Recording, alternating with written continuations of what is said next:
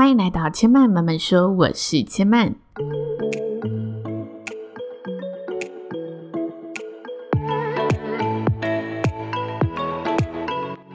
目前频道在 Apple Podcast、Spotify、KKBox 以及 Google Podcast 都听得到。喜欢的朋友欢迎帮千嫚订阅并留言评论，让更多人可以认识千嫚慢慢说喽。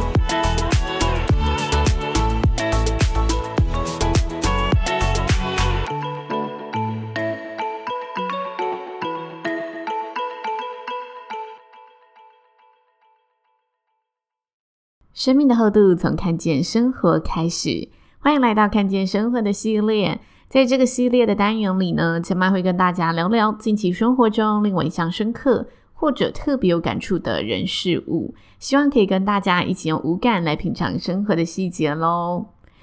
上礼拜呢，我参加了二零二一年下半年，想必呢绝对会备受瞩目的优质台剧《四楼的天堂》的试片会。近几年呢、我觉得台剧真的越来越多元，然后剧情的编排、画面的呈现，还有配乐的后置都是非常的精致，品质绝对是看得见的。那这其实是我第一次以媒体的身份去参加电视剧的试剧会，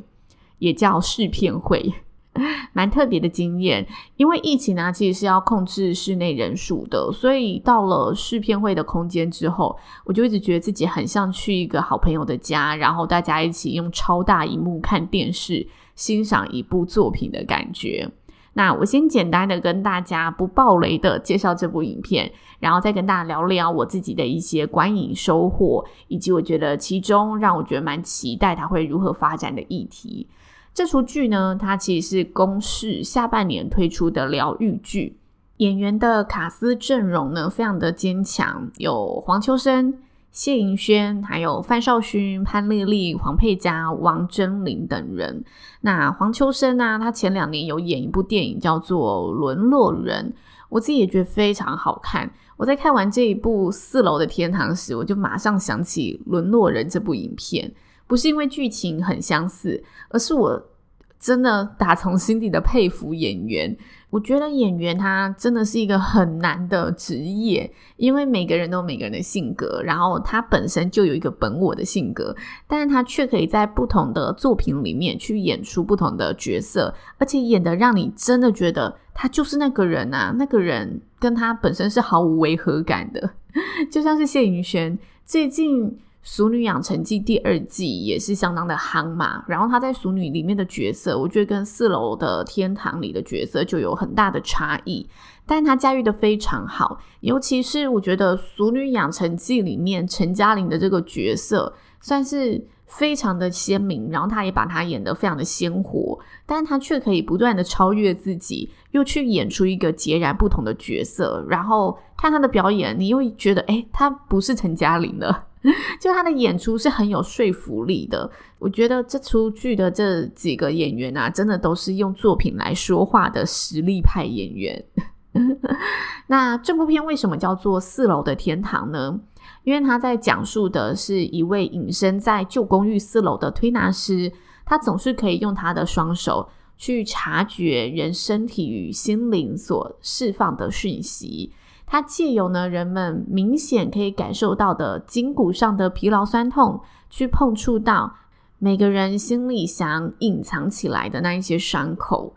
那里面去找推拿师治疗的人，就包括了由谢盈萱所饰演的心理师。心理师他是一个每天都在帮助别人嘛，然后去处理大家各式各样心理的结。但是他本身其实有自己的一些问题，然后是不知道如何去面对的，包括不知道如何去化解自己跟母亲之间的一些关系，以及从小被妈妈遗弃，然后父亲过世，在不同的家庭里寄养长大，总觉得自己心里好像破了一个大洞，但不知道自己到底是怎么了的过生活的涂鸦客。这个涂鸦客啊，他是范少勋所饰演，然后我觉得他在里面的。嗯，名称，他的角色名称也非常的有意思，叫做宇宙，就对应到他说的，我心里总是一个无限的黑洞。他觉得自己生活就是被什么东西吞噬掉了，但因为他一直没有很正面的去面对跟迎接接纳自己的问题，所以他也不知道到底我的问题是发生在哪里，他不懂得去处理情绪，或者是呢总是害怕然后压抑情绪的剧场演员。啊，这个剧场演员是由王真琳饰演。总之呢，这些人都是在四楼的天堂里，借由呢这一个推拿师天意的双手，去重新尝试面对自我伤口，找回心底最柔软、最温暖的自己。他们都在这里去慢慢的疗愈了自己。那这部片总共有十集的篇幅，十月九号晚上九点在公视会正式开播，也就是这个礼拜，刚好是双十连假。那它一次会播出两集。嗯，先跟大家说一下，我觉得第一集的节奏跟现在我们在看的商业片来说，第一集的节奏真的是比较铺陈缓慢一点点。但是因为我们试片的时候看了三集不同的内容嘛，其中就包括第一、二集，我觉得大家在看第二集就会懂为什么第一集需要这些时间去酝酿。所以我觉得大家在看第一集，如果觉得诶稍微慢的话，再多静下心来给他一个机会，我觉得他绝对是后面会让你整个心揪在一起的一部片。但它定义是喜剧跟疗愈剧，所以我觉得整个结局应该不至于太沉重吧。这是我个人推测哈，因为我也没有看到结局，我也不知道结局会是怎么样子。跟大家一样，非常期待。那它其实在许多的串流平台也有播出，包括 Netflix，然后 My Video、Line TV，还有很多的平台，大家可以自己去查阅。那最近呢、我刚好手边就看完了非常夯的。嗯，鱿鱼游戏嘛，还有我自己真的非常爱的《机智医生生活》，以及《俗女养成记》，刚好呢也快完结了，所以我觉得在这个时候又有一部新的剧可以追，对我来说真的是时机来得恰恰好。那我自己是第一次参加电视剧的试片会，我觉得电视剧的试片会跟电影的试片很不一样，因为电视剧它有很多集数嘛，所以你很难在一次的试片会当中看完所有的集数。不像电影，你可以试完片马上知道剧情怎么发展，然后知道结尾是什么。但我觉得这也是一个很好的衡量指标，就是诶，当你看完这一出剧，然后只有看几集，但是你会很期待这部片的后续发展，就代表着这部片是吸引我的。那我必须说，我真的是非常好奇它接下来的剧情会怎么发展，因为我觉得它谈论的议题真的是太多太多了。我试片完后的第一个反应呢、非常真实，就是我的第一反应是入戏到说不出话，因为当下其实，嗯，试片工作人员就是有问说，诶，我看完的心得是什么？我就久久不能自己的直接回答他说，嗯，我需要消化一下，因为剧中他真的讨论的太多，我觉得，嗯，你要艰深讨论起来，它都是可以很深层的议题，包括了社会运动、开放性关系、同性议题、自我接纳。还有亲情之间的关系问题，亲情之间的议题啊，真的是我绝对会命中的一个议题。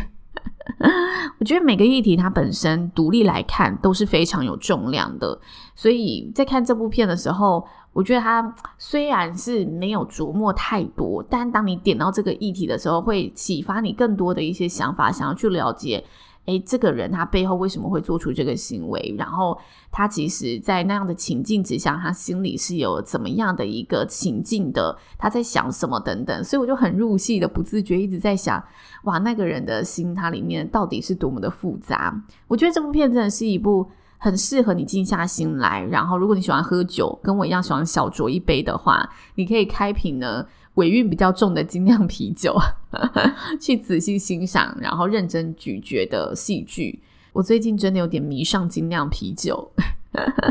所以一次呢看完三集的我，就当下心里真的很多思绪在做消化。然后我只有问，就是当下工作人员一个问题，就我说导演他嗯放进了这么多议题在十集的篇章里面，我觉得在处理上面绝对是经过。非常深思熟虑、非常巧妙的安排，因为你只有十个小时，但是你要讨论这么多议题，然后你之中要包含了起承转合，这是多么复杂的一件事情。然后我问说：“诶，他讨论了那么多议题，他最想、最想传递给大家的核心、最根本的那个议题是什么？”因为我只有看三集，所以我真的非常好奇他整个想贯穿的主轴是什么，然后他最后想跟大家讨论的核心议题是什么。然后工作人员就回答我说，他想要探讨身体病痛跟心理伤痛的连结，让大家去正视身体与心理的伤口。我在听完之后啊，然后包括自己回来，就是不断的去消化我看到这一些内容，然后自己去回味之后，我觉得这部片最后如果要我归纳的话，我会归纳为接纳这个议题，就是回到根本去接纳你的身体，接纳自己一直没有好好去处理的问题，接纳自己的伤痕，接纳你心里想透露给你的每一个讯号。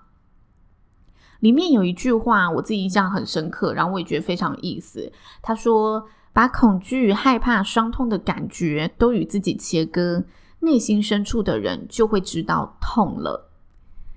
当下我看到这句话的时候，我觉得，诶，这句话其实你单看会觉得，我就已经感受到恐惧、害怕、伤痛了。我已知道自己正在被这些感受给折磨着，为什么？我还要切掉它，内心深处才会知道我痛了。我不是正在痛吗？但如果再仔细想一下，这句话想要告诉我们什么？我觉得它是非常有含义的，因为它告诉着我们，有很多的时候，我们都有一些自己的自我保护机制。这个机制会通知我们，你受伤了，但它也会同时着守着你，然后告诉你，诶，没关系，你知道你受伤了。那接下来只要赶快面对疗伤就好，只要知道了，那就是已经在疗伤了。所以我们知道恐惧、害怕、伤痛的存在，然后这个机制也通知我们，告诉我们我们正在处理，我们就以为我们正在处理，但其实未必。有时候我们只是借由把这一些恐惧、害怕、伤痛挂在嘴边去保护自己，保护深处的那一个怕受伤的自己，让深处的自己以为。嗯，我其实一点都不痛，因为我已经知道喽，没什么伤害得了我了。但真正的不痛，其实是你知道自己曾经经历过